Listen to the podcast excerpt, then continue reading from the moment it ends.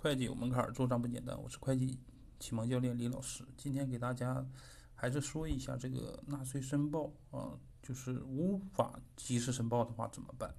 现在呢是二十号，呃，税务局呢总局的发的文件呢是把这个申报期呢延至到了二月二十八号，这样的话还有八天时间，而且通过这个疫情的情况来看呢，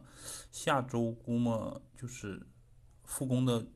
会很多，所以说一般情况下，二十八号之前申报就应该是赶趟的。最主要的是，可能外地回来的会有一个隔离期，隔离期申报的话可能会很麻烦一点。这样的话，如果要涉及到了